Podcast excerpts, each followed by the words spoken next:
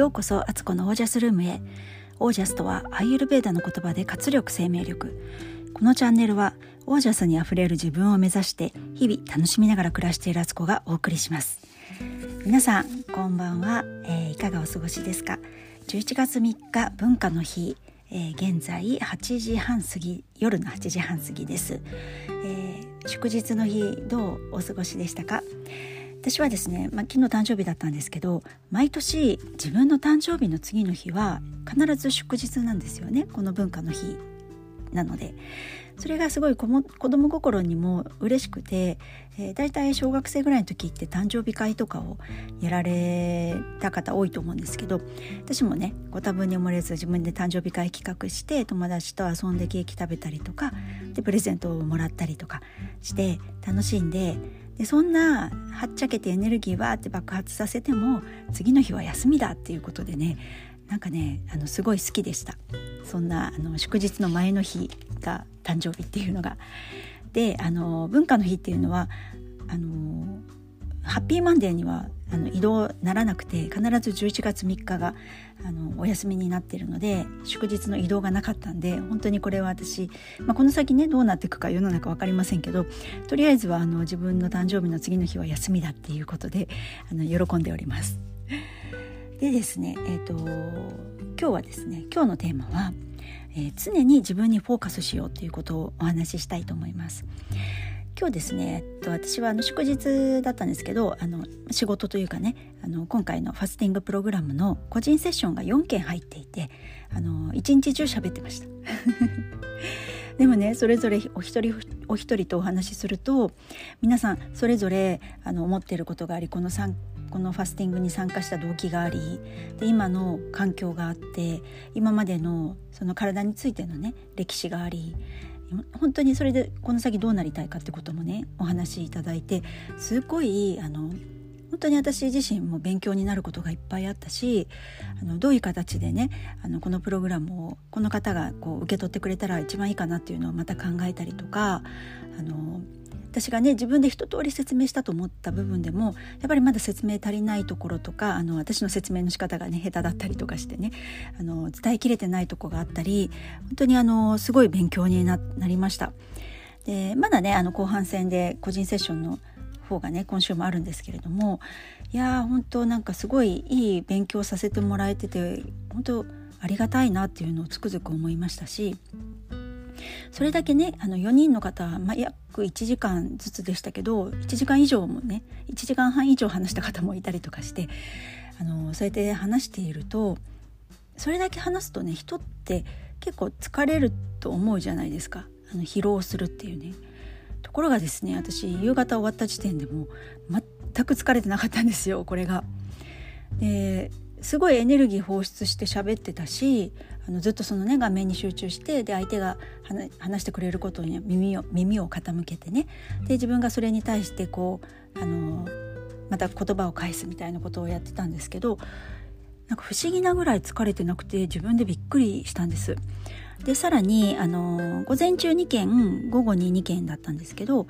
午前中はねそのまま朝バターコーヒーとかオイルコーヒーを飲んでからあのそのまま始めてでお昼は家族にあの間の時間は家族にご飯作ったり家事やってたらあっという間に過ぎちゃって、えー、2時から午後が始まったんですけどあのご飯とか、まあ、食べる時間もなかったしそんなにお腹空いてなかったのでそのまま突入したんですよね。で終わったのが5時半過ぎだったんですけどその時点まで本当何も食べてなくて水か白湯しか飲んでなかったんですけどあの全然あの消耗した感じがなくお腹も別にそこまで空いてなかったっていうなんかすっごい不思議な体験だったんですよ。でこれって自分のエネルギーがうまく循環した時ってこういうこと起こるなって思ったんです。なんか自分のエネルギーがあの自分からもう湧き出てなくてでとりあえず自分の中でキープしてるエネルギーだけでこう回そうとする時でさらにそのやることが自分のこうエネルギーを注ぎ込まなきゃいけないってなんかある意味何て言ったらいいのかな。物理的に今日やったこともエネルギー注ぎ込んではいるんですけどなんかこう消耗する注ぎ方とあのそのエネルギーが化学反応してまたさらに増えるみたいな注ぎ方とある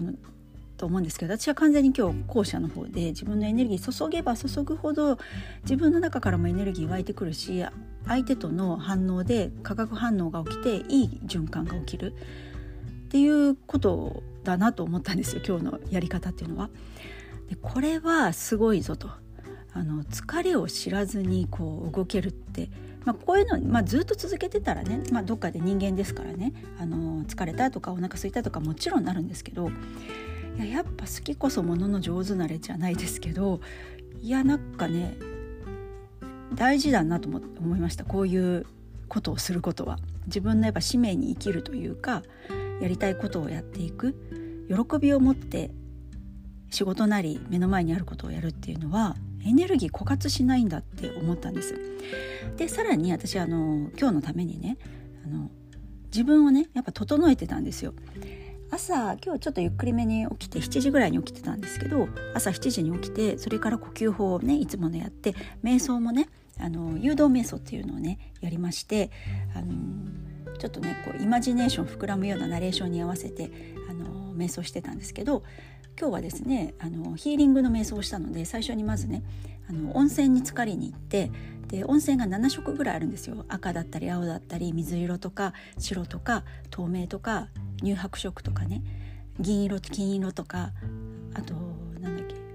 えっ、ー、と真珠色とか。でどれか好きなお風呂に入るっていうので私はもうすぐにね真珠色のお風呂に入りましてでそのお風呂出るとあの浴衣にパリッとした浴衣に着替えてでそうするとねお部屋に食事が用意されててそれはあのオーガニックであのベジタリアン的な食事でねあの山菜だったりとかすごい美味しそうな料理並んでてそれ食べてであのフレッシュフルーツとかねドライフルーツも置いてありますみたいなんでお茶もねあのあったかいお茶だったり白湯だったりあの薬草茶とかもありますみたいなそれ自分で選んでね食べてから、えーと、そこでねマスターと会うわけですよ。スピリットと会っていろいろ話をして自分が今持ってる質問とかを投げかけてその返事ももらいそれで最後にあのお土産をもらってきたんですけど今日のお土産は何かっていうとあの私ハートのマシュマロだったんですよね。なんかすごい可愛くてちっちゃいケースにねハートのマシュマロ1個ねあのぷくっとしたね可愛いマシュマロがね入っててコロンとしたやつが。でそれをね食べたみたいなあのもらって食べたみたいな感じだったんですけど なんか子供のねあのー、おやつかみたいな感じですけどでもすごいなんか嬉しくってねそんなことをやってね朝エネルギーを充実させ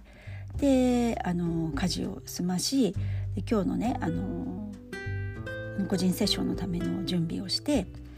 で自分の気持ちとしてはね落ち着いた気持ちでだけどワクワクしてるみたいな状態で、えー、スタートしたんですよ。でこれめっちゃ大事と思ったんですけどあのやっぱ自分にフォーカスしてるかしてないかで発するエネルギーって変わってくるしこうやって私がオージャスを上げていくことで、えー、今回のねプログラムに参加してくれているメンバーたちにもあのそれをシェアすることができるんですよそのオージャスっていう状態を。でその私のオージャスを見てその人もあ自分の中にもオージャスがあるって気づいたりとかあの私のやり方を見てあなんかああいう風にするとオージャス上がりそうみたいなねそれ別に具体的な何かじゃないんですけど存在的なものっていう感じですか？あの見た見た感じもそうだしあの話した感じもそうだしそこの一緒に空気感を味わったっていうことが相手に伝わるなってすっごい思ったんですだからこそ私は本当に自分のオージャスを上げることに集中これからもますますすべきだしあのそうしてることが自分のためだけじゃなくて人のためになっていく。もちろん自分のためっていうのがもう最前線であるんですけどでもそれって自分のためだけに終わらないんだっていう。わかります？私のオージャスとかエネルギーが自分の中から湧き出てててか自分の中で大事にして、えー